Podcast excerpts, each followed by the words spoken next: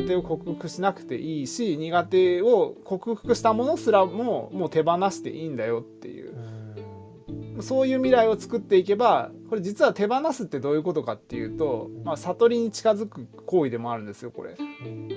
まあ、いわゆる空、まあ、いわゆる空っていう世界があるんですけど何もないという世界があるんですけどこの空に近づく行為なんですね。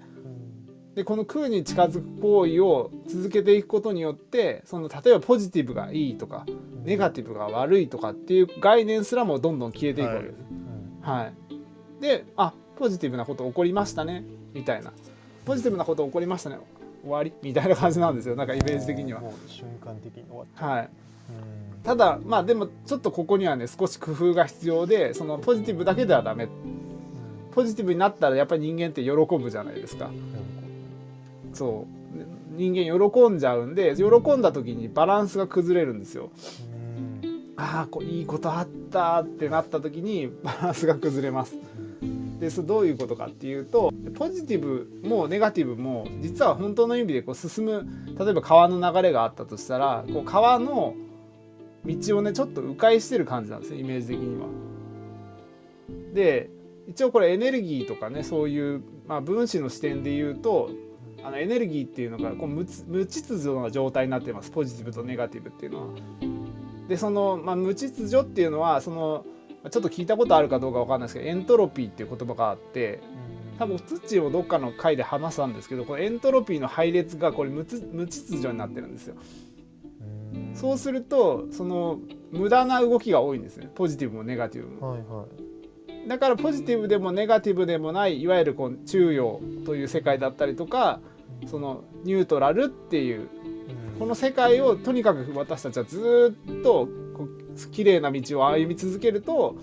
一番結果的に最短距離最速で物事にたどり着けるようになってる。そうなんですよ。だからこそポジティブが増えてきたら最終的にはポジティブも手放していくと結果的にそのニュートラルになっていくんでいろんなものが最速で手に入れられるような流れができていくっていう。だからこの秩序を保つっていうすごく重要で。僕らはやっぱ無駄なものにエネルギーをたくさん使っているのでやっぱそこをその無駄なものにというよりかもっと生産性を上げるためにもそもそもポジティブっていいよねとかっていう世界すらも自分のもう枠の中から外れていくっていう。それがまずは自分自身のこうターニングポイントになってきますし、まあ、2022年のもう本当にこう皆さんに共通するポイント。これは僕も今も取り組んでいる最中ですけれどもやっぱこれがすごい重要になってきますので。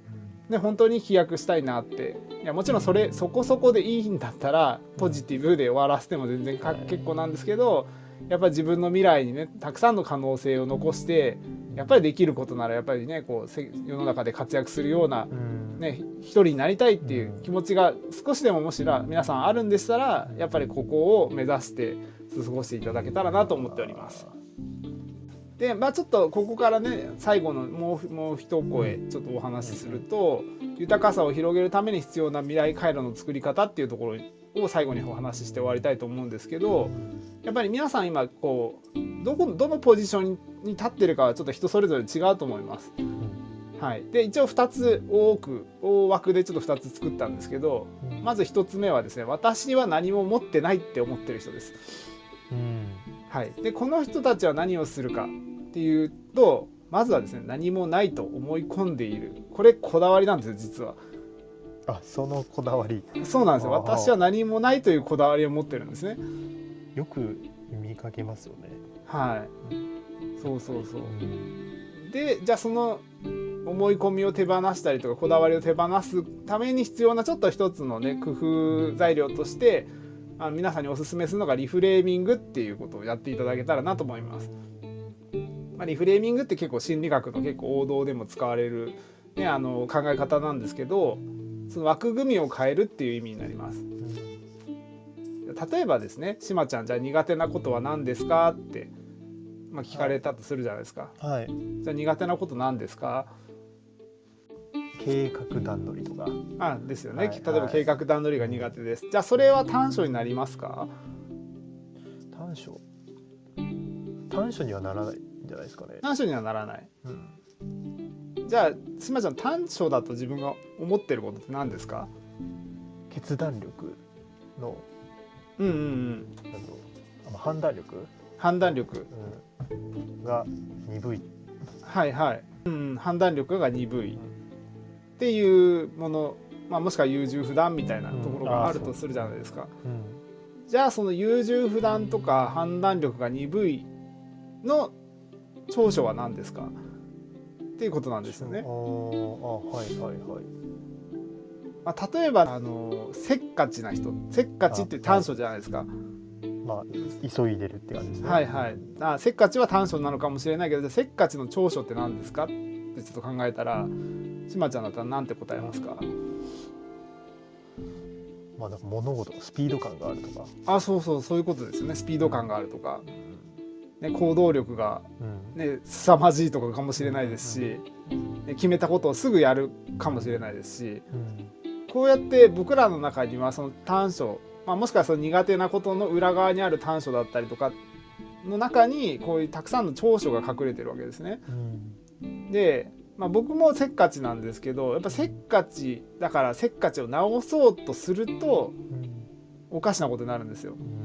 うん。あの治ってはいくんですねもちろんそのいろんな人生が向上していく中でせっかちっていう部分は改善していくんだけどせっかちを直そうとする思考がもうあの成長を阻んじゃうっていう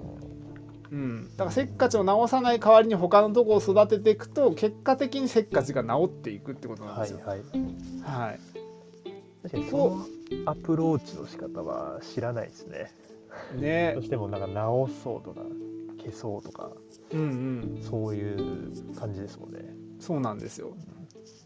だからその直す前に伸ばすですよねねまずは。うん。その何を伸ばすかっていうところにフォーカスするっていうところでその私は何もないって思ってる人がいらっしゃったらまずそこにこだわりがありますよっていうところとじゃあそのこだわりを外すためにちょっとリフレーミングっていう考え方でちょっと自分を、まあ、誰かに観察してもらってもいいですし、まあ、自分自身でもちろん考えてもいいんですけど、まあ、何かしらこう手を借りながらこう自分の枠を外していきましょうっていうのがまずはこの未来回路の作り方の一つ目になります。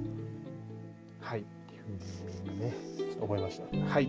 そうですね。で2つ目、2つ目というかまあ2つ2人目のパターンですね。今度は僕みたいにね得意技がねちょっとできでききましたと。うん。ね、だから私の中でちょっとこういう生き方にこだわりができましたっ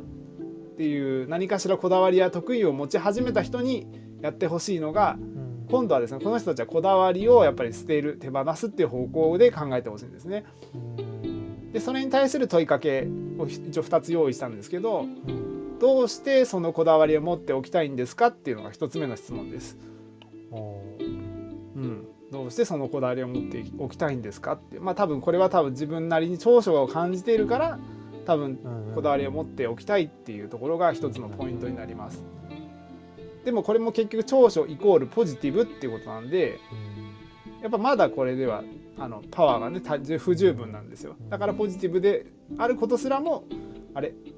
ちょっとこれなんか自分の中で抱え込みすぎてるなっていうことに気づく必要があるっていう。うん。なのでポジティブな面をあえて自分の中にこう言語化することによってあここに自分がもしかしたらしがみついてたのかもしれないっていうのに気づく。そんな質問になります。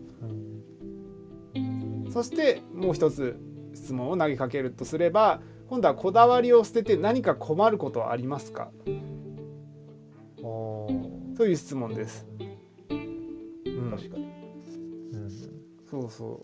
ういやだから例えば僕がねカウンセラーですとかそういうなんかスピリチュアルのコーチやってますみたいな感じになって、じゃあその肩書き捨ててくださいうんとか言われるわけですよ。うんで「え困りますか?」って言われるとまあまあって感じですね。だから困るといえば困るかもしれないですけどみたいな。なんかそういう感じになってくるといいんですよね本当は。う。ん。いや絶対その肩書きは捨てたくないですとかってなってるってことはもしかしたらまだ自分の中でそこに執着が強く残ってるってことなんであの僕は佐々木誠なんであの佐々木誠がとりあえずこうカウンセラーやってますとかねコーチやってますぐらいだったらいいかもしれないんですけどあーそうあのカウンセラーの佐々木誠ですみたいな感じになってしまうともう肩書き依存になっている状態なので。そうですね。うん、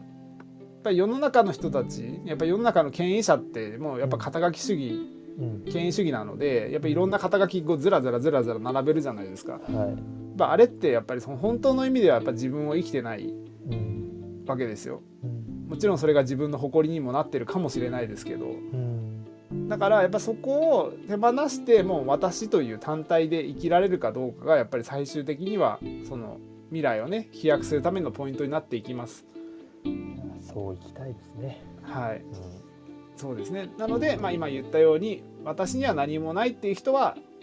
あれ？もうすでに何かあったじゃんっていうことに気づいていくっていうプロセスを歩んでほしいですしん。もうなんか私は手に入れたぞって人はですね逆に今度手に入れたものをね手放すっていう。このプロセスを歩んでいくとこの2020年の飛躍を必ず多分得ることができると思いますし、まあ、ここはもう僕も含めて皆さんと共に成長する場であると思いますので是非今日のお話をなんか参考になれば、はい、それを取り入れてちょっと過ごしていただけたら嬉しいなと思います。いい話ありがとうございましたありがとうございましたすすごくこうまた今日も深い話で、ええうん。ありがとうございますたくさんなんか思い当たることがたくさんありましたあ本当ですか？はいよかったです。そうですね。あの、7つの習慣のとこも良かったんですけど、あの、うんなんだっけな、あの、えーっと、家で考えると限界あるってことで、僕たちは7つの習慣のファシリテーターでは、なんかあの、よくやってたのが、日曜日に喫茶店とか行って、1時間取って、うん。第二領域を1週間、次の1週間を考えるってやってるんですね。やるっていうのえと、あとは、1ヶ月に1回、あの、その、僕、ファシリテーターっていう、その、同士で集まって、あの、1ヶ月の振り返りをするってやってるんですよ。ね。だから、うんあの、結局、人のことをやってると、自分のことがないがしろになってるんですよね。うんうんなのでうんあの、そういう人と関わりながら、自分はどうなのっていうのを振り返るっていうのをやってて、とかしてて、まあそういうのとか、あとは思い当たるのは、あの、その、十牛図の形のところで、えーあ、じゃなくて、こうだったっけな。あの、こだわりを捨てるっていうことだよね。あの、うんよくあるのが、あの、すごい修行した人っていうのが最後悟れないっていうのがあるんですよね。へなんでかっていうと、すごい修行すればするほど、その修行をやったという自負が捨てられないんですよ、最後。ーあああ、なるほど。だから、あの、その密教系とかですっごい修行して、なんかあの、戦時解放業とかやってんだけど、まあ、やってんだけど、最後の最後のとこはどうしても突破できないっていうのが、なかなかあるっていうことで、どっちかっていうと、その、僕僕で言ってる禅の方が、禅って、まあ何もしないっていうか、ずーっと手放すことだけに集中するっていうーので、うん。そんなし、すごいし、荒行もしなければ何もしないんだけど、結局、そっちの方が早いよっていうことがよくあるんですよね。あの、道元さんとかそっちの士官打さんとかですね。うん。結局、いや、何もしないで座ってるだけですよっていうだけの話なんですけど、山も登らなければ滝にも打たれないし、手放すっていうことが、その方がしやすいみたいなんですね。まさにね今のひろっぺさんの話を聞いてもやっぱり実際のねそうやって修行されてる方でもやっぱ実践されている中で、はいちょっと今日の話ともちょっとつながってきたのですごい分かりやすいお話ありがとうございます。うもです。ありがとうございます。